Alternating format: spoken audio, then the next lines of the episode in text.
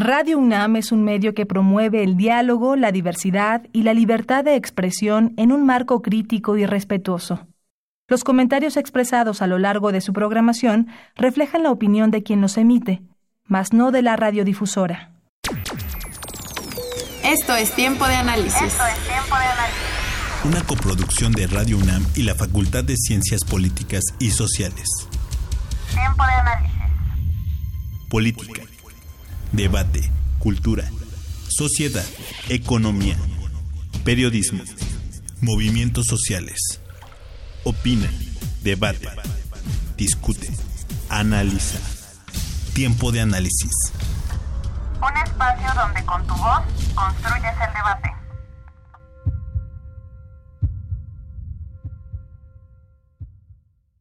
¿Qué tal? Muy buenas noches. Eh, les saluda Cristian Mariscal. Esto es Tiempo de Análisis, programa radiofónico de la Facultad de Ciencias Políticas y Sociales de la UNAM. Y estamos transmitiendo a través del 860 de amplitud modulada, así como también en vía internet en www.radiounam.unam.mx.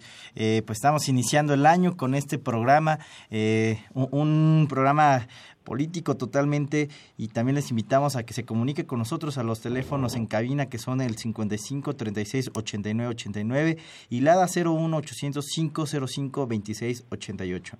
Además, nos pueden seguir y también hacernos llegar sus comentarios en nuestras redes sociales a través de Twitter como arroba tiempo. En Facebook búsquenos como tiempo de análisis y también en Instagram como tiempo guion bajo análisis. Y esta noche en este programa hablaremos de México 2019 retos y expectativas.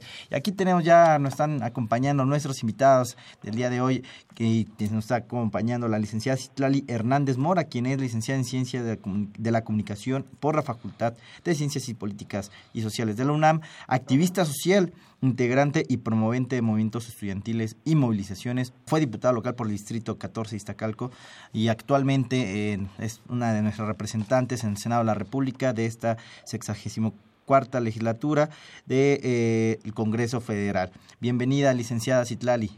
Gracias, buenas noches, un gusto. Un gusto que esté aquí con nosotros, acompañándonos para hablar de este tema tan interesante. Y también nos acompaña, por otro lado, el licenciado Ángel Ignacio Iván Huerta Monsalvo, economista y matemático por las Facultades de Economía y Ciencias de la UNAM. Además, tiene estudios de posgrado en Desarrollo Social también por la UNAM y ha publicado investigaciones sobre la economía política del cambio climático en revistas indexadas. Actualmente es profesor de teoría monetaria y también de macroeconomía abierta en la Facultad de Economía de la UNAM. Bienvenido, Ángel, eh, Iván, licenciado Iván Huerta Monsalvo. Ángel está bien, gracias. Muchas gracias, Cristian. Pues un, placer estar con ustedes.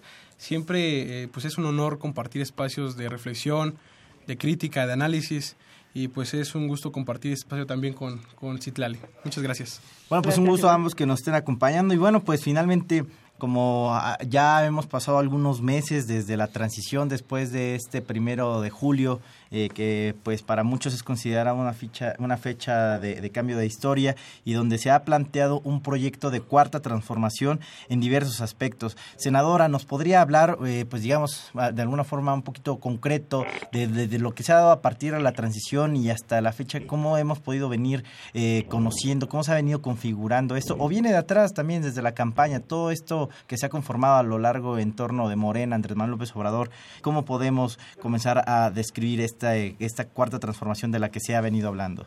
Sí, bueno, pues primero yo quisiera enfatizar en que la realidad es que llegar a esta transición ha costado al pueblo de México 30 años, ¿no? Eh, a veces se, se olvida o se quita de, del panorama que en realidad siempre ha habido una intención mayoritaria de generar un cambio, de cambiar de rumbo. En el 88 con Cuauhtémoc Cárdenas hubo fraude electoral, en 2006 con el mismo Andrés Manuel López Obrador, y ahora, digamos, eh, estamos viendo una transición nunca antes vista, porque aunque en el 2000 el PAN eh, llegó al Ejecutivo y le quitó, digamos... El primer eh, cambio de, gobierno. Los 70 años, así es. Aunque fue el primer cambio de gobierno, en realidad eh, no hubo una transición tan acelerada, tan movida, tan llena de, de ruido, de cambios, de movimientos, porque en el fondo era un mismo modo de hacer política, un sistema económico y político eh, muy similar, la continuidad de un proyecto eh, de nación que nosotros creemos que nunca representó a la mayoría de nuestro país. Y ahora desde el primero de desde el 2 de julio lo que empezamos a ver es un presidente electo muy activo, eh, anunciando acciones, informando a la ciudadanía las actividades de transición, las reuniones con el presidente eh, Peña Nieto, con miembros de los gabinetes, ya vivimos una consulta por el tema del aeropuerto que era un tema de un proyecto que digamos no le no surgió desde la iniciativa de Andrés Manuel, pero al final le, será competente, pues porque el proyecto sigue eh, realizándose. Entonces, y ya estamos también en dos meses de haber conformado una mayoría legislativa que también es histórica, nunca se le había quitado la mayoría parlamentaria al PRI, hoy somos mayoría en el Senado, en la Cámara de Diputados, y ya empezamos, aunque llevamos dos meses, a tomar una serie de decisiones y de, propuestas legislativas que van un poco inclinado a la visión que nosotros tenemos de, de hacer política. Uno, creemos que en este país nunca más se tiene que hacer política eh, con un interés económico o de abuso de poder y eso pasa por empezar a quitar privilegios a la clase política y generar una serie de condiciones de austeridad que nos permitan generar un ahorro del dinero de la gente, que al final eso es lo que es el presupuesto público, y regresar ese ahorro a los programas sociales que va a implementar Andrés Manuel ya en la presidencia. Entonces, acá eh, en, el órgano, digamos, legislativo ya eh, generamos medidas de austeridad para el tema legislativo. Los senadores terminaban, por ejemplo, adquiriendo cerca de medio millón de pesos al mes. Hoy los sueldos fijos de los senadores y el único digamos, ingreso que tenemos los senadores son 105 mil pesos mensuales, porque ya hubo también una modificación para que nadie pueda, pueda ganar más que el presidente de la República o que el próximo presidente de la República y Andrés Manuel lo que ha, lo que ha planteado es que ganará 40% menos de lo que hoy gana Peña Nieto, es decir, 107 mil pesos. Entonces, ya planteamos eso, planteamos elevar a delito la corrupción, la venta de hidrocarburos, el fraude electoral.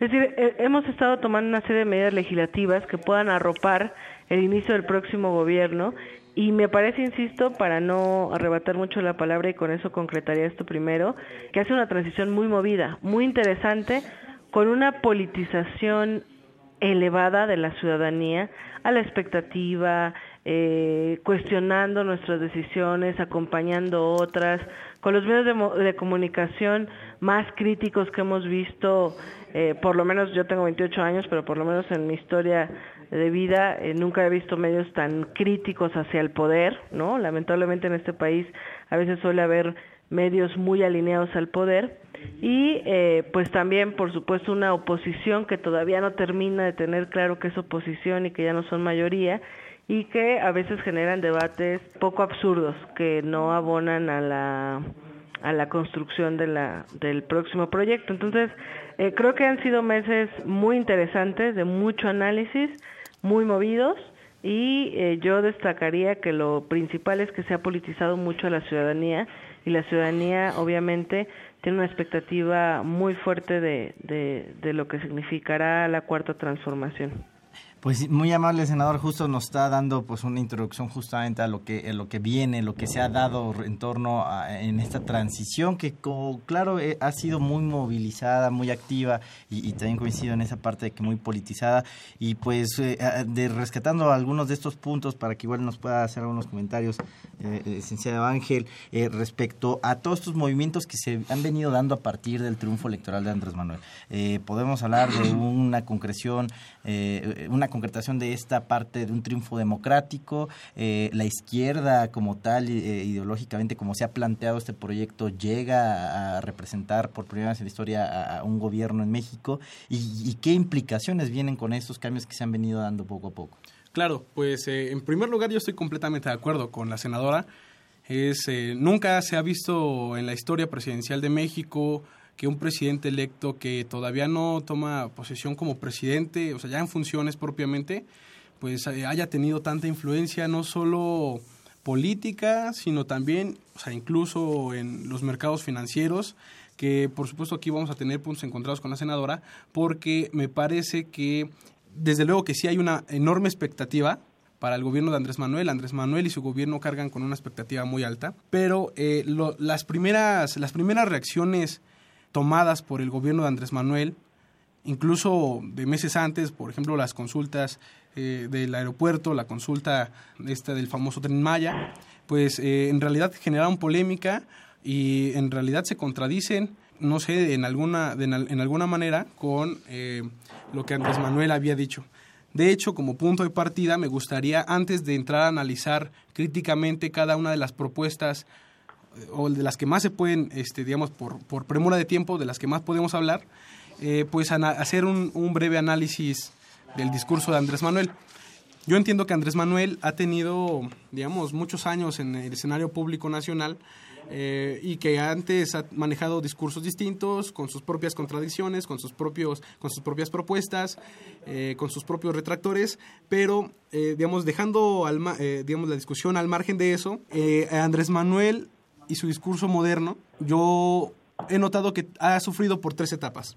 La primera etapa de este discurso nuevo de Andrés Manuel, que fue el discurso de campaña, es un discurso, digamos, el objetivo del discurso de la campaña es atraer al mercado electoral, ser un, eh, ser un discurso atractivo para los sectores históricamente marginados, excluidos. Y me parece que Andrés Manuel cumplió perfectamente con esa función. Además, hubo una serie de circunstancias que le valieron el primer lugar en, las, en, los, comicios, en los comicios pasados. ¿no? Entonces, en la primera etapa de Andrés Manuel cumplió y de este discurso nuevo de Andrés Manuel cumplió perfectamente sus, objetivos. Ser atractivo para el mercado electoral, y bueno, eh, esto sumado a algunas otras circunstancias como el hartazgo hacia la continuidad este, eh, con los proyectos priistas, el genuino anhelo de los mexicanos por paz, por seguridad, por estabilidad económica. Eh, todo eso eh, creó un caldo de, condiciones para que eh, Andrés Manuel resultara electo presidente. Esa es la primera etapa en el discurso de Andrés Manuel que yo puedo identificar. La segunda, que no necesariamente es congruente con la primera, pues es una, una etapa en el discurso de Andrés Manuel cuyo propósito ya no es ser atractivo al mercado electoral, sino en este, en este momento de su discurso, su objetivo es mandar un claro mensaje, no solo a sus contrincantes políticos, no solo a, la oposición, que estoy completamente de acuerdo con Citlali, no ha sabido reaccionar ante el triunfo de Andrés Manuel, se quedó hecho bolita y está eh, todavía asimilando lo que pasó.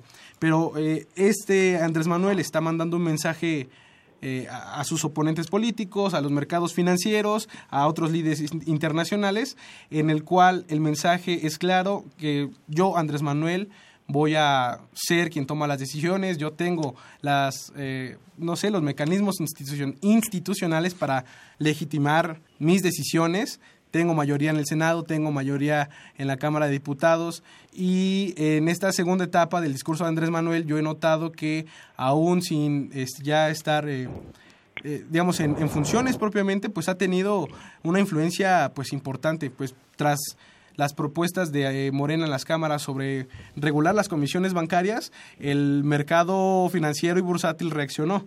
Y Andrés Manuel a los pocos días salió a decir que era una propuesta poco estudiada, poco viable, y los mercados volvieron a reaccionar. Entonces a eso voy con que un eh, presidente electo nunca se había visto que tuviera tanta influencia antes de tomar eh, pues su posición como presidente ya propiamente dicho. Y por último, la última etapa de este discurso nuevo de Andrés Manuel, que más bien es una proyección de, sobre lo que ha dicho, sobre cómo se ha comportado desde que fue electo presidente, desde su campaña, y también es una proyección sobre lo que ha dicho que va a ser en el futuro. Me parece que Andrés Manuel en esta tercera etapa ha dejado claro que las decisiones públicas se van a centralizar y se van a dar baños de legitimidad con estas consultas populares, por ejemplo, la del aeropuerto internacional, que a todas luces estuvo fuera de la legalidad. Estas tres etapas en el discurso de Andrés Manuel, te repito, son, no son congruentes en sí mismas, lo que dijo en campaña no necesariamente lo, lo, está cumpliendo y no necesariamente lo va a cumplir. Entonces, son etapas con propuestas contradictorias en sí mismas. Eh, se hablaba de una amnistía política, no iba a juzgar a los políticos que cayeran en, em, digamos, a quienes se les demostrara actos de corrupción. Y bueno, todo esto me lleva, digamos, a la primera conclusión que, eh, pues, Andrés Manuel efectivamente tiene una gran carga con una gran expectativa y yo puedo ver que no necesariamente va a cumplir con esa expectativa. Claro. Bueno, pues vamos a enviar a un pequeño corte después de esto, digamos, estas dos primeras intervenciones de planteamiento, para que podamos ahora sí, con estos elementos, poder ir generando este debate de qué nos espera en este 2019 eh, a nuestro país, México, retos y expectativas. Vamos a hacer una pequeña pausa y los acompañamos a que sigan escuchando nuestras cápsulas informativas. Para este año se tiene contemplado que el gasto neto total del presupuesto de egresos federales 2019 del nuevo gobierno mexicano será de 5 billones 677 mil 200 millones de pesos, de los cuales 982 mil 300 millones de pesos serán destinados para los proyectos del Ejecutivo Federal. El diputado Alfonso Ramírez Cuellar señaló que 726.800 millones de pesos serán utilizados para el pago de la deuda pública y 35.900 millones para los adeudos fiscales anteriores. El presidente Andrés Manuel López Obrador explicó que el presupuesto tendrá cuatro ejes principales, el mantenimiento de infraestructura, la continuidad a obras interrumpidas, el gasto a programas sociales y los gastos compartidos con los gobiernos estatales. En cuanto a las prioridades específicas, del presupuesto se encuentran los proyectos y programas sociales Jóvenes Construyendo el Futuro, Alimentación y Salud para Todos, la construcción del tren Maya, la cobertura de Internet, pensión para el bienestar de los adultos mayores, pensión para el bienestar de personas con discapacidad, plan de reconstrucción para damnificados, la creación de la zona franca en la frontera norte, el fondo minero, entre otros. Asimismo, la pensión universal de adultos mayores, la beca Prepasi y las becas a personas con discapacidad ya no serán administradas por el gobierno de la Ciudad de México, sino por la Federación. Por otro lado, uno de los planes más polémicos a finales del año fue el Plan de Paz y Seguridad Nacional, en el cual se plantea la creación de una Guardia Nacional conformada por militares y policías civiles, bajo el mando de la Secretaría de la Defensa Nacional. Esto significa que la seguridad pública estará en manos de las Fuerzas Armadas.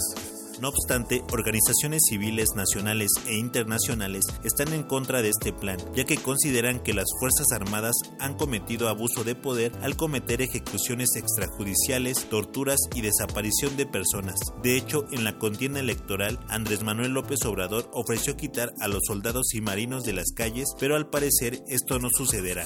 Por otro lado, dentro de los ejes para la pacificación del país se encuentran las políticas públicas hacia el consumo de drogas, como la legalización del cultivo de marihuana con fines lúdicos y medicinales. Además, AMLO busca volver obligatoria la entrega de una declaración patrimonial fiscal y de conflictos de interés para todos los funcionarios públicos. También se eliminará el fuero o protección a quienes ocupen altos cargos en el gobierno, así como un incremento sustancial en el sueldo de fiscales y policías.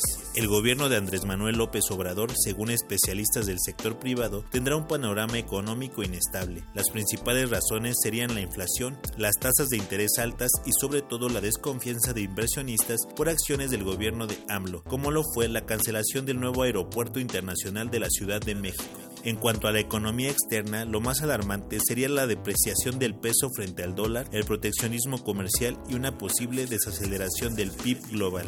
Del mismo modo, otra de las propuestas de Andrés Manuel López Obrador fue la reducción de salarios a los ministros de la Suprema Corte de Justicia de la Nación con la promulgación de una ley reglamentaria del artículo 127 constitucional, la cual establece que ningún servidor público de los tres poderes puede ganar más que el presidente de la República. Por último, en cuanto al presupuesto de proyectos sobre ciencia, la próxima titular del Consejo Nacional de Ciencia y Tecnología, María Álvarez Bulla, envió un documento al actual presidente del CONACIT, Enrique Cabrera Mendoza, pidiendo suspender proyectos que afecten al presupuesto del 2019, entre los cuales se encuentran Convocatoria 2018-01 Zagarpa CONACIT. Convocatoria 2018-2 Programa de Apoyos para Actividades Científicas, Tecnológicas y de Innovación. Convocatoria del Programa de Estímulos a la Innovación, Desarrollo Tecnológico e Innovación. Convocatoria FOMIX. Convocatoria For the 2018-6 a 2018-12. Convocatoria Fondos Cibiogem. Contratos con el Fondo de Cultura Económica que incluye personal operativo que maneja las revistas digitales y manejo de redes sociales por lo anterior, el panorama económico y social del nuevo gobierno es incierto. Sin embargo, lo ideal es mantenerse informado y reflexionar sobre las acciones que tome el presidente Andrés Manuel López Obrador y su gabinete. Mi nombre es Suciel Segundo, continúe escuchando Tiempo de Análisis.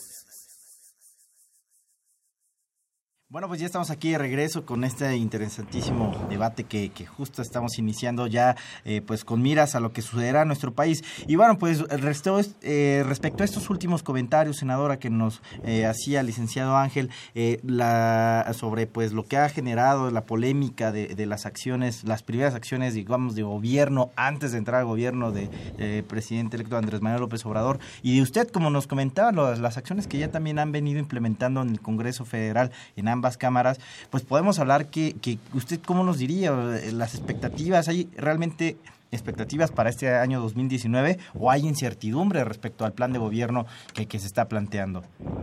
Bueno, yo quisiera agregar un par de comentarios a lo que decía Iván. Adelante. Eh, creo que es muy aventurado decir que Andrés Manuel no va a cumplir con, con lo que está prometiendo. Y considero también que no es que exista un Andrés Manuel viejo y un Andrés Manuel nuevo. Sí creo que eh, como cualquier persona en cualquier esfera, en este caso en la esfera política, eh, pues hay una un transitar, una madurez, un entendimiento eh, cada vez más complejo de la realidad. Obviamente un México, lamentablemente, que con el pasar de los años se ha encontrado a mayores dificultades. Y me parece que la estrategia en campaña fue dejar claro que eh, nuestro proyecto no representaba ningún riesgo para nadie, incluyendo para los que tradicionalmente son eh, actores o personas eh, antagónicas a una posición de izquierda. Entonces, me parece que ahí el mensaje en campaña fue, nosotros venimos a tratar de reconstruir un país que nos están dejando lleno de corrupción, lleno de miseria, lleno de violencia sí cambia mucho y me parece que pues en efecto Andrés Manuel ha sido durante décadas el líder de oposición más importante de este país y ahora se convierte en el presidente, en el, se va a convertir en el mandatario de esta nación. Por supuesto que su discurso tiene que modificarse porque ahora ya no solo le habla eh, no habla desde la oposición hacia el poder y no le habla solamente desde su liderazgo a sus simpatizantes. Ahora habla y cada vez hablará más como un mandatario que representa a toda la nación, incluyendo a los que no votaron por él. Entonces me parece que el cambio en el discurso no habrá que preocuparnos siempre y cuando no haya incongruencia. Y yo creo, estoy convencida de que no hay una incongruencia históricamente eh, la izquierda, Andrés Manuel y el movimiento que venimos acompañando hemos señalado que hay quienes están tomando decisiones en este país que son una cúpula y una élite económica y política. Claro, senador, igual antes de ahorita empezar a abrir y hacer más fluidas las intervenciones, justamente de eso es lo que se ha hablado, que consiste la cuarta transformación, o al menos así lo ha mencionado en distintas ocasiones eh, el presidente Andrés Manuel, respecto a, decir que eh, la cuarta transformación viene a esta forma de secularización entre poder económico y poder político, ¿no es así? Entonces, en ese sentido, por supuesto que en campaña habló hacia empresarios, para decirles, a ver, tranquilos, si ustedes quieren que este país se, transforme, ustedes también están incluidos, pero no bajo la lógica del poder político que anteriormente ha predominado en México, es decir, con negocios, con amiguismos, con corrupción, etcétera. Entonces yo no creo que esté cambiando su discurso, más bien creo que eh, uno está, está encontrando una situación todavía más compleja de lo que se ve desde el liderazgo de la oposición, allá estar en un proceso de transición porque hay muchas cosas que lamentablemente seguramente nosotros no sabemos como ciudadanos, como entes legislativos, eh, desde la opinión pública, que sí se saben eh, en manos de quienes hoy están gobernando y que en esa transición probablemente se esté compartiendo información. Con esa información, por supuesto que la complejidad de la realidad eh, se agudiza y la búsqueda de, soluciones tendrá que modificarse sin perder la esencia de lo que se ha planteado en el plan de gobierno. Entonces yo creo que eh, la propuesta que se ha generado es educación para todos los jóvenes que no hayan un solo rechazado, eso se va a cumplir. el presupuesto el próximo año será mucho, o sea, el mayor presupuesto será destinado al programa Jóvenes Construyendo el Futuro, que busca garantizar empleo y educación a los 2.600.000 jóvenes que hoy están sin oportunidades. Se ha planteado eh, programas de desarrollo de infraestructura como el Tren Maya, eh, plantar un millón de hectáreas en el sureste, el, proyecto en el Istmo, eh, se ha planteado que ningún hospital esté desarropado y que se garantice la salud para todas y para todos de manera gratuita, accesible, con calidad. Y eso yo creo que no se va a, desatender y no se va a fallar. Claro, lo que sí creo es que en el debate público todos estos eh, movimientos que se dan con una transición real, con un cambio verdadero, por supuesto que eh, implican acomodos y reacomodos. Y eso es lo que vemos, creo, en el debate público. No una discusión del proyecto de nación que propusimos y del proyecto de nación que se va a implementar, sino una discusión de disputa del poder. Hay una disputa del poder eh, y esa es como una constante. Se dijo, no, a ver, entonces que consulte lo del tren Maya. Y Andrés Manuel nunca prometió en campaña que se iba a poner a, consulta el tren Maya. Y hoy se va a poner a consulta eh, en unas semanas este tema. Me parece que ese diálogo constante entre los poderes fácticos, la opinión pública, el presidente, el gabinete. Sí, nada más lo del tren Maya, por supuesto, estoy completamente de acuerdo, pero no fue, digamos, no es por méritos políticos de Andrés Manuel ni por un progreso en la democracia, sino porque la presión pública obligó a Andrés Manuel a someter a la consulta pública el proyecto ah, de infraestructura pero del Tren Visto un presidente eh, si en realidad no, si no hubiera habido este la presión, Andrés Manuel no hubiera propuesto por sí mismo la consulta. Sí, claro, pero sí es un mérito político de él, porque cuando hemos visto la voluntad de un mandatario a poner en consulta las cosas. cantidad de veces yo he sido activista, yo he sido opositora, cantidad de veces hemos salido a manifestarnos, a presionar públicamente en muchos sentidos y no vemos ninguna reacción, hay oídos sordos.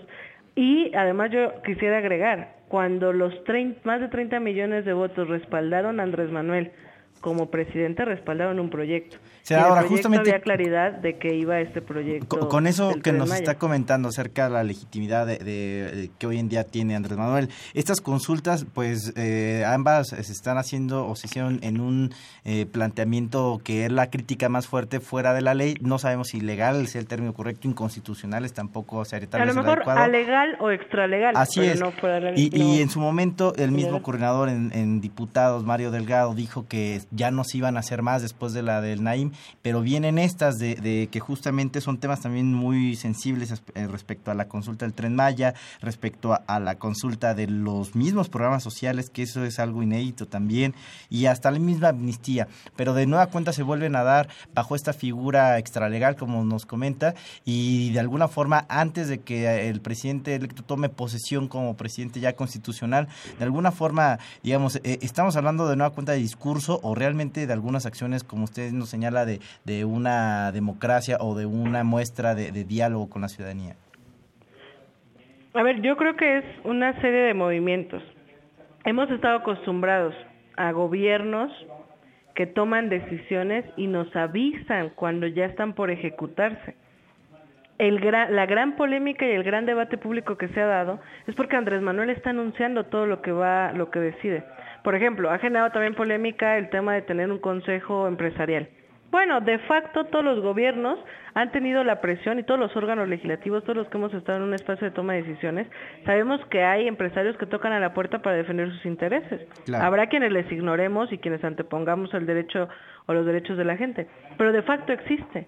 Cuando él hace público que se va a hacer un consejo empresarial, es visibilizar y transparentar algo que en la práctica se hace y de alguna manera blindar que vamos a escuchar a los empresarios, pero también vamos a escuchar a las personas más desprotegidas, a la academia, etcétera, ¿no? Entonces yo creo que el gran debate y quizás para el análisis es una serie de acciones distintas en la transición y que veremos también en un modo distinto de gobernar son lo que están generando polémica, con poderes fácticos que reaccionan, con medios de comunicación, con gente que tampoco entiende totalmente, es real, sea, hay quienes eh, legítimamente no entienden qué está pasando, cómo está decidiendo Andrés Manuel, pero justamente es porque estamos frente a una nueva práctica política eh, que nunca habíamos visto.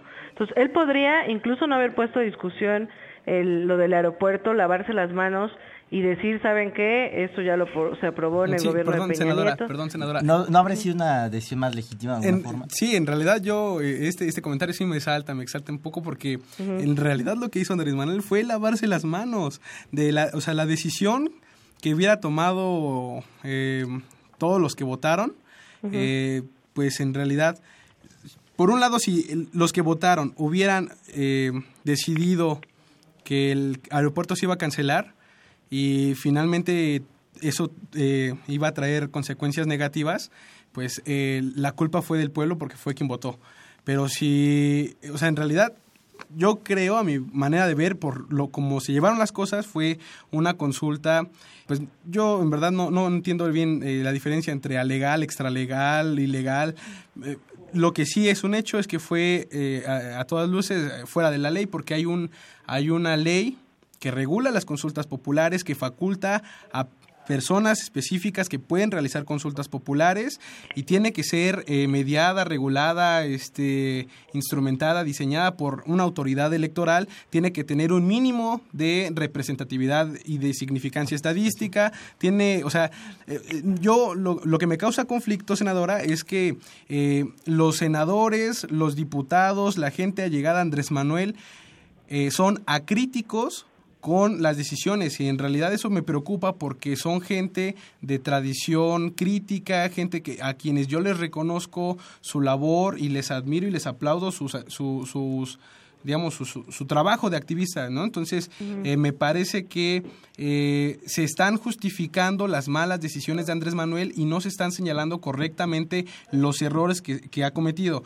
El aeropuerto no, y la consulta eh, y su consulta popular en realidad fue digamos que Andrés Manuel quizá hay que darle, eh, este, digamos, eh, hay que darle, no sé, tiene, podemos cuestionar si en realidad fue buena intención, tal vez sí la tuvo, tal vez no, pero las variables macroeconómicas de este país no se manejan con buenas intenciones. Yo puedo decir que el aeropuerto tuvo, eh, bueno, voy a insistirlo durante todo el sexenio, que no, no, no debió haber sido, y en todo caso estuvo mal diseñado, fue un desastre.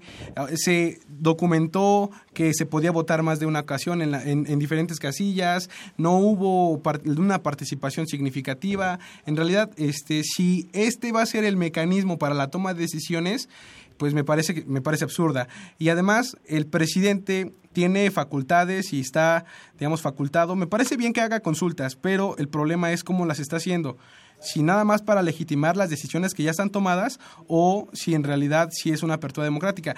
Yo soy crítico y me quedo en realidad con, con, esta, eh, con esta reflexión. Me parece que el presidente tiene funciones bien específicas y tiene mecanismos institucionales para llevar a cabo y tomar sus decisiones y hay decisiones que en realidad tienen que ser tomadas por altos especialistas eh, no sé, decisiones técnicas y, este, bueno, eh, yo cuestionaría el, las consultas populares como un mecanismo para la toma de decisiones. Senador, adelante. Sí, a ver, es que yo creo que eh, el tema no es, o sea, por supuesto, primero no es presidente todavía, es presidente electo. En ese sentido, sus facultades de consulta son inexistentes en el tema en el que tú lo planteas. ¿no? Desde luego, claro. Yo creo que él está en un momento de transición y sí creo que, insisto, con la mano en la cintura, a ver, él llega con la legitimidad de 30 millones de votos. Con la mano en la cintura él podría haber dicho que continúe el proyecto, a mí no me corresponde, ya se dio en el gobierno de Peña Nieto. Ni no, senadora, ¿cuántos participaron o, en la consulta? Participaron más de un millón de personas, pero yo creo que el tema no es ese. Somos 130 o sea, millones de mexicanos. Sí, claro, pero el, vamos a ver en tres años qué nivel de participación hay en las consultas. No es una práctica común que te consulten. No se cuenta eh, o no se contó con muchos mecanismos de difusión para la consulta. Yo creo que el millón de mexicanos que salió a votar de manera legítima lo hizo porque se informó, porque le interesó el tema, etcétera. O sea, Senador, no en ese sentido, qué, las consultas preocupó? que se sigan dando eh, podrían seguir siendo bajo este método o digamos bajo la figura que existe. Por ahí también se hablaba que tal vez eh, el, el, presidente electo, como señala, antes de entrar a funciones, están implementando ese tipo de consultas para que no pueda haber, digamos, alguna forma legal de poder eh, impugnar este tipo de decisiones. Ya una vez como presidente electo eh, sea legitimado con este tipo de consultas, o las legales o no, pues se pueden contar con los, las herramientas jurídicas existentes, como por ahí algunos amparos que fueron improcedentes en su momento, pero digamos, eh, ¿se van a continuar no, con estos mira, ejercicios o se van a adecuar que, usted como legislador? Yo lo que decía es, la consulta no está contra la ley, es decir, no es ilegal. sí está fuera de la ley porque en la ley no se establece que se... Es más, la ley es muy limitada. La ley te, te impide consultar en muchos temas, te pone muchos candados, pero además muchas consultas no son vinculantes, es decir, de nada sirve si una consulta eh, toma una decisión a favor o en contra de alguna decisión, si al final no está obligada la autoridad a asumir el resultado de esa consulta. De hecho, justo como la mayoría legislativa que ahora tenemos, nosotros hemos propuesto una reforma para que se para que la herramienta de consulta a la ciudadanía sea una realidad y una farsa. Cuando se dio la reforma eh, energética y se planteó toda la privatización de nuestros recursos naturales, hubo millones de firmas en todo el país solicitando consulta y al final se echó para atrás porque en la ley no se plantea o más bien se limita que no se pueda consultar en temas eh, presupuestales, etcétera. Entonces yo creo que por un lado tendremos que avanzar en, en, la legislación respecto a ello, sí, y estamos en eso. Senadora, justamente en, en, esos, en ese tema que ya estamos entrando a la agenda legislativa para poder ir avanzando también abordando otros temas, viene, como usted nos señala, el tema del presupuesto, eh, hay propuestas ahí respecto a lo de la gendarmería, la nueva administración pública, que de hecho ya se está aprobando, eh, el tema de, como nos decía, eh, otro muy, muy polémico que va a entrar ahí justo y que tenemos que queramos ver qué concreta, lo del tema de la gasolina, que se echara para atrás y que pues eso es una propuesta totalmente legislativa. Respecto a esos temas, digamos, que les corresponden en el Congreso y que se pueden ir avanzando, ¿qué, qué realmente podemos ir esperando para este próximo año? Bueno, primero yo quisiera decir que no es que va, no, no vamos a dejar de ser críticos. Primero somos dos poderes, el legislativo y el ejecutivo, y lamentablemente tradicionalmente no ha habido una verdadera división y una autonomía. Habrá coordinación, por supuesto, somos parte de un mismo proyecto, pero tan así, solo quisiera como acotarlo para pasar a la otra pregunta que me haces, ¿Sí? tan así hay una, eh, una crítica y una libertad, yo te lo puedo compartir, había senadores que decían, pero bueno, ¿cuál es lo, qué es lo que Andrés Manuel querrá que gane la consulta? ¿no? En realidad lo único que Andrés Manuel nos dijo es, que haya información y que la gente decida. Y hubo quienes públicamente manifestaron su posición a favor de Texcoco, quienes públicamente manifestaron su defensa del agua, etcétera. Entonces creo que eso va a ser una constante. Habrá cosas que acompañemos como parte de un proyecto, pero habrá voces críticas y habrá también voz, o sea, Morena es ahora tan plural que habrá mucha eh, diversidad de opiniones. Y la otra es, pues, que habrá una constante atención a lo que la opinión pública dice, que eso me parece muy importante. Ahora, ¿qué se espera? Bueno, se espera que la agenda propia eh, de cada grupo parlamentario vaya avanzando, que no necesariamente tiene que ser la agenda del presidente, eh, Andrés Manuel como presidente electo nos planteó una serie de puntos que a él le parecían importantes para el próximo gobierno.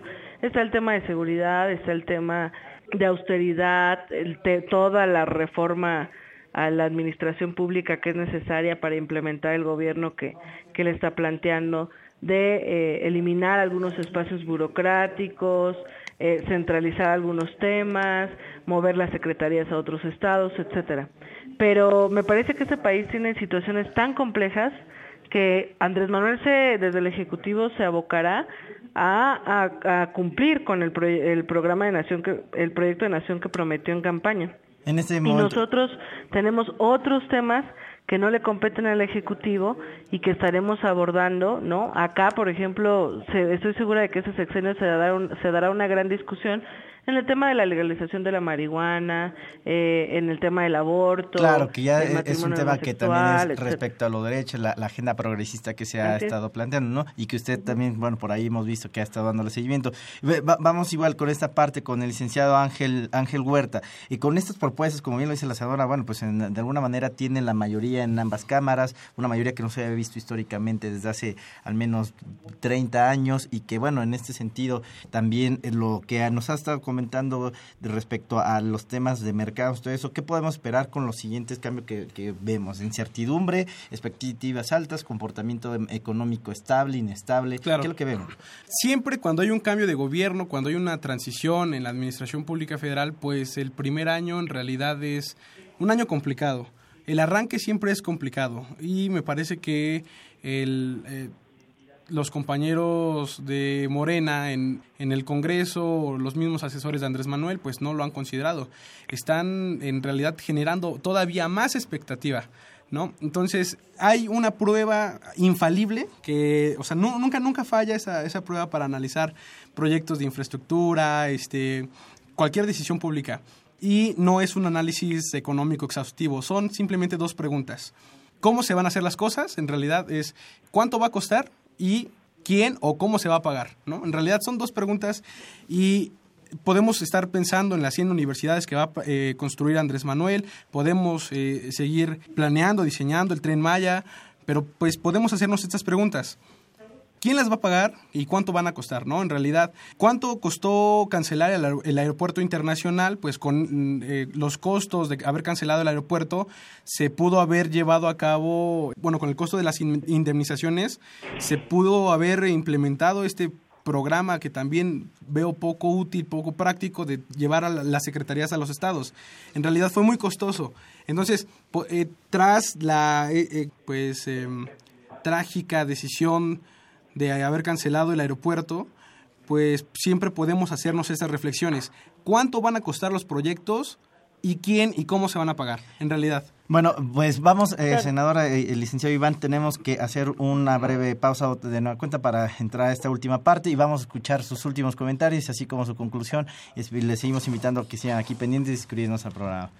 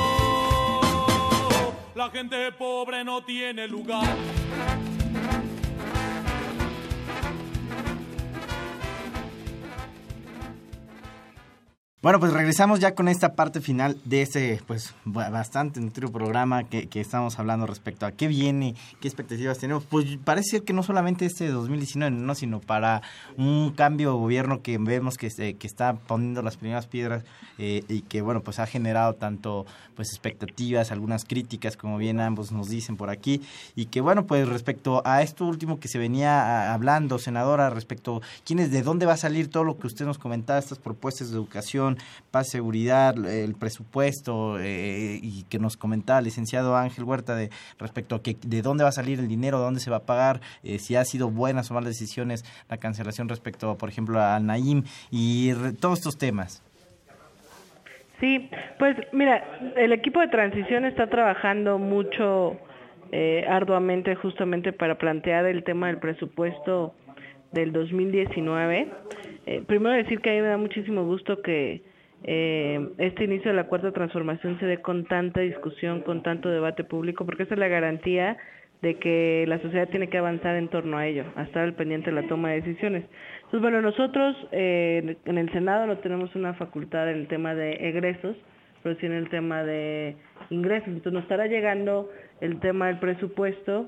Entiendo, ya estamos a, nada de iniciar diciembre y pues entiendo que el equipo de transición está trabajando en el tema de los números y puntualmente se dará eh, se informará el tema de cuánto va a costar, de dónde, cómo se va a cómo se van a, a plantear todo lo que lo que se ha prometido en temas de programas sociales y de desarrollo de infraestructura. Eh, eh, perdón que le, interrumpa. En ese tema, ingresos, como nos dice usted, lo que en el Senado sí les corresponde. ¿Tiene eh, en pues de alguna forma ahí previsto el tema de lo de eliminar este impuesto a las gasolinas, que sería una de las propuestas de campaña? Ah, bueno, eso era algo que decía. Yo que, quisiera ya aclarar. Andrés Manuel planteó que no iba a permitir más gasolinazos, no que iba a bajar la gasolina de inmediato, porque me parece que eh, el tema de disminuir el costo de la gasolina en nuestra propuesta pasa por construir una nueva refinería, que de hecho es parte de lo que también se va a consultar este 24-25 de, de noviembre, ¿no? Eh, y creo que es muy irresponsable que haya fuerzas que estén presionando a decir, es que dijo que iba a disminuir el costo. Bueno, nosotros nos opusimos a esas reformas. Quienes hoy están presionando a que de manera inmediata y mágica bajen las gasolinas pues lo están haciendo solo con un tema de golpeteo político. Nosotros vamos a ser muy responsables en las decisiones que tomemos. Por supuesto que si dependiera de nosotros ahora mismo que mañana bajara el costo de las gasolinas, lo haríamos.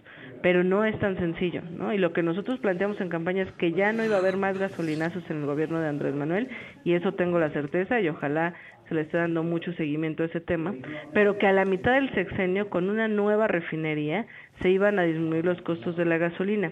Y otra cosa que yo quisiera agregar es que, eh, por supuesto que hay un comportamiento del mercado reaccionando, siempre que hay cambios reacciona, por supuesto cuando hay gobiernos que favorecen al poder económico, pues el mercado reacciona de manera positiva, pero cuando hay cambios que equilibran realmente los poderes, pues las reacciones son a veces hasta eh, pues difíciles de, de, suponer. Entonces, creo que una de las cosas que no se termina de entender o que poco se dice en el debate público es quienes gobiernan el mundo son las personas más poderosas económicamente y en nuestro país también.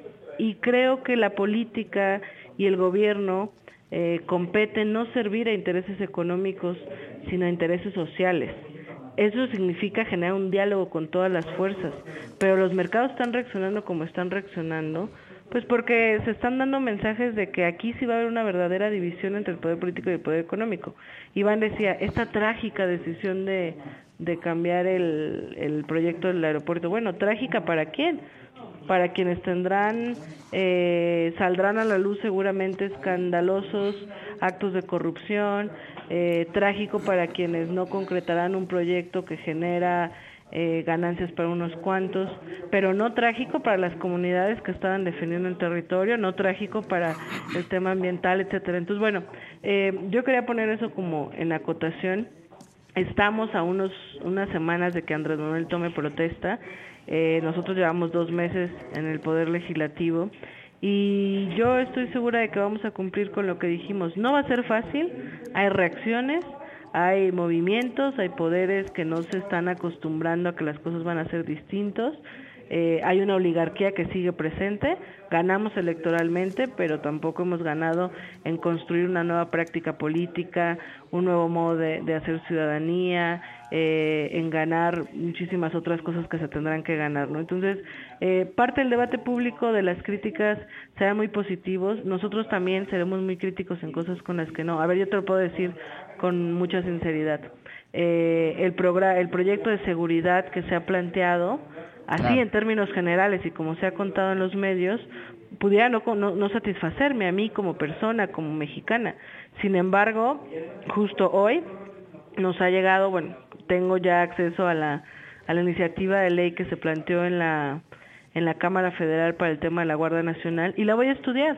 Y a una de las facultades del Senado justamente es estudiar y aprobar eh, la propuesta de seguridad del Ejecutivo. Entonces, si hay cosas que están fuera de mis convicciones, de mi ideología, de mi modo de pensar, por supuesto que alzaré la voz. Pero también creo que tenemos que ser eh, ciertamente justos con que estamos iniciando, con que Andrés Manuel todavía no está en el gobierno y con que si se ha dado un gran debate, justamente es porque el debate lo ha generado el mismo Andrés Manuel. Él está informando todo lo que decide, todo lo que hace, lo está poniendo al, escrutinio público y eh, me parece que va a ser interesante que en seis años contemos con una sociedad mucho más politizada. Licenciado Ángel Huerta. Eh, sí, nada más para continuar. Eh, pues yo eh, agradezco los comentarios de la senadora. En verdad, yo respeto y reconozco su trayectoria como activista, pero este, pues sí, me pesa un poco que haya tomado el protagonismo en esta, en esta plática, en esta mesa de discusión. En realidad era una, una, un intercambio de ideas y no una entrevista. Pero bueno, este, yo agradezco mucho este, esta plática. Pues nada más para precisar, en realidad eh, me parece que eh, pues en el discurso todo es más fácil. Ya se dio cuenta el equipo de Andrés Manuel que no es lo mismo el discurso que ya estar en, eh, ejerciendo el, el, poder y, desde el gobierno. Así como la oposición no ha sabido ser oposición, el gobierno de Andrés Manuel sigue creyendo que es eh, la oposición. en realidad este, está todavía, este, bueno, disfrutando, disfrutando su triunfo, que pues en realidad es muy válido, pero pues eh, tanto la oposición como el gobierno habría que darles eh, prisa para que ya asuman sus papeles y sus roles en, en, este, en este nuevo gobierno. Y en realidad yo nada más iba a comentar que es aventurado lo que dijo la senadora, que en el gobierno de Andrés Manuel no iba a haber más gasolinazos. Eso es desconocer el funcionamiento de los mercados. Eso no está, eh, no está bajo ningún, este, o sea, no está, Andrés Manuel ni ningún presidente tiene las capacidades ni, ni las funciones de regular el mercado. En realidad, si llega a haber alguna, digamos, no sé, alguna complicación económica a nivel mundial, el precio de la gasolina va a variar. Entonces, seguramente el gobierno de Andrés Manuel va a tener que subir el precio de las gasolinas, va a tener que ingeniárselas para sacar, digamos, para cobrar más impuestos para poder financiar todos sus programas. Entonces, me parece muy atrevido que la senadora haya dicho que no se va a subir en realidad el precio de las gasolinas. Me parece que eso es un completo desconocimiento, o sea, eso no es conocer el funcionamiento de los mercados. Y por otra parte, me parece que, eh, bueno, yo eh, lo, lo, platicábamos, Cristian, este, afuera, o sea, antes de entrar a la cabina que pues el tiempo es, es, muy limitado y, hay muchas cosas que se quedan en el aire, pero eh, yo me quedo con esta reflexión que eh, siempre vamos a poder hacernos esas preguntas de manera crítica hacia las ideas no solo de Andrés Manuel, sino de cualquiera. ¿Cuánto va a costar y quién lo va a financiar? Me gustaría que ya, este, pues lamentablemente justo se ha agotado el tiempo y pues igual que, que está haciendo su palabra, licenciado Ángel Huerta, nos puedas, eh, pues ya igual la manera de conclusión, poder eh, cerrar eh, la intervención respecto a qué, qué expectativas tienes tú, cuáles serán los retos más importantes para este 2019, cuáles son las expectativas tanto en lo político, lo social y lo económico, en esta sociedad que digamos ha sido turbulenta este, estos últimos últimos meses de transición. Sí, claro. Eh, mira, como lo comentaba, 2019 va a ser un año complicado. Yo hice un pronóstico del crecimiento económico para México en 2019 y recorto las expectativas. Es un, es un modelo que yo hice de, de 2.7% anual a 2.1 por decisiones como la del aeropuerto. Entonces, eh, mi pronóstico coincide con otros pronósticos eh, no sé, de diferentes analistas y grupos financieros que también recortan el crecimiento para México. Ya lo decía, 2019 es el año de arranque, es un año muy difícil y en realidad creo que las tareas pendientes para 2019 no solo son políticas, que el equipo y los compañeros de Morena son expertos en discutir, pero también hay discusiones económicas y altamente especializadas que en realidad no discuten porque no es tan fácil. Por ejemplo, me parece eh, como uno de los retos hacia 2019 y de los de uno de los retos principales del gobierno de Andrés Manuel es designar a los dos eh, miembros de la Junta de Gobierno del Banco Central, que en realidad ahí son discusiones monetarias, discusiones de política financiera, que no veo a ningún legislador de Morena ni a ningún simpatizante de Andrés Manuel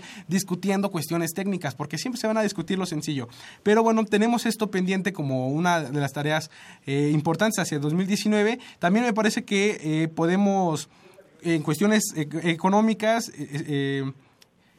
que me hubiera gustado escuchar la opinión profesional de la senadora, pero pues ya no hay tiempo. Por ejemplo, tenemos oportunidades de comercio internacional, no, hemos, no tenemos comercio con, con China, no tenemos algunos, algunas tareas pendientes en el Tratado de Libre Comercio, en el nuevo que se firmó con este América del eh, Norte. en América del Norte, que tenemos todavía una crisis pendiente en el tema de la exportación del acero y de sus derivados.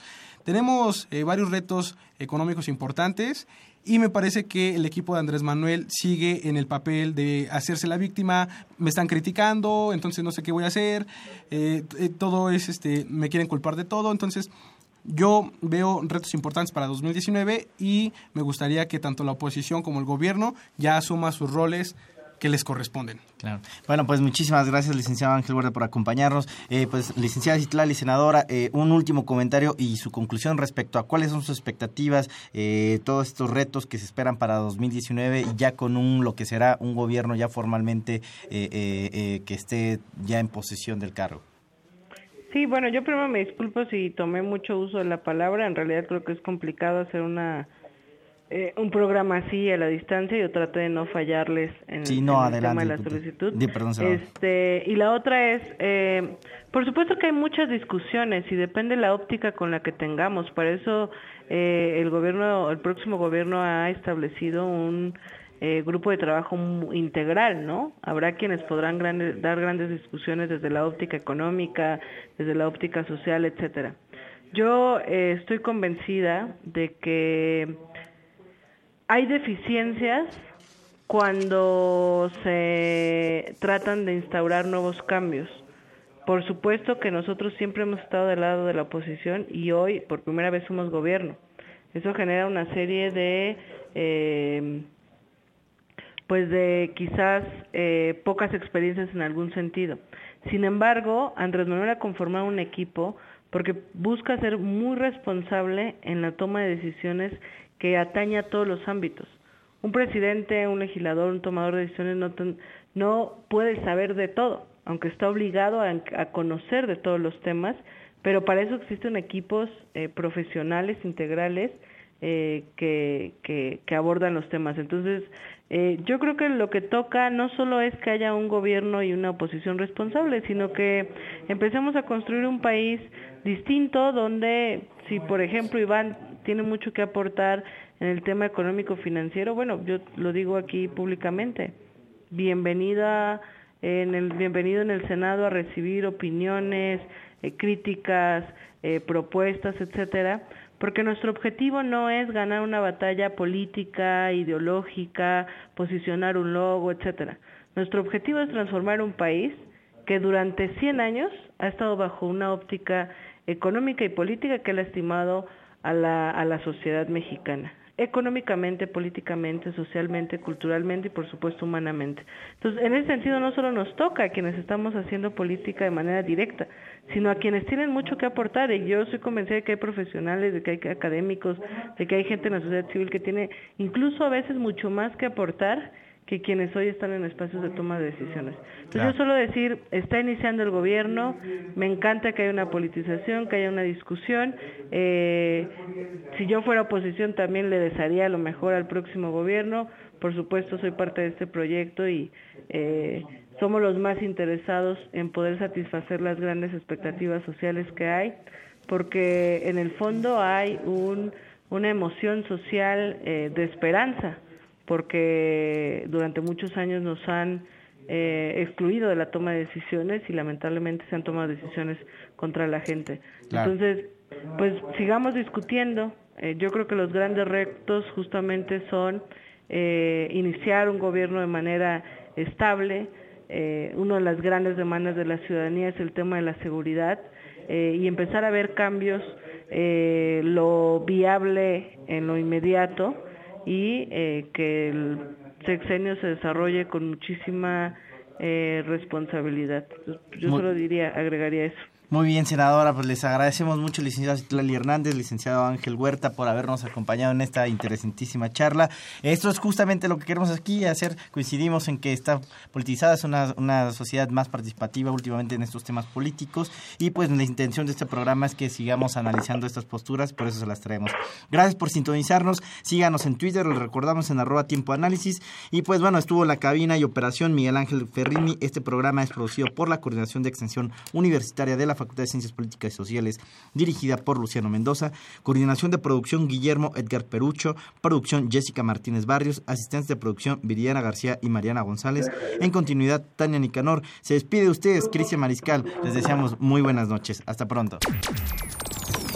Esto fue Tiempo de Análisis. Una coproducción de Radio UNAM y la Facultad de Ciencias Políticas y Sociales. Tiempo de análisis. Política debate, cultura, sociedad, economía, periodismo, movimientos sociales. Opina, debate, discute, analiza. Tiempo de análisis. Un espacio donde con tu voz construyes el debate.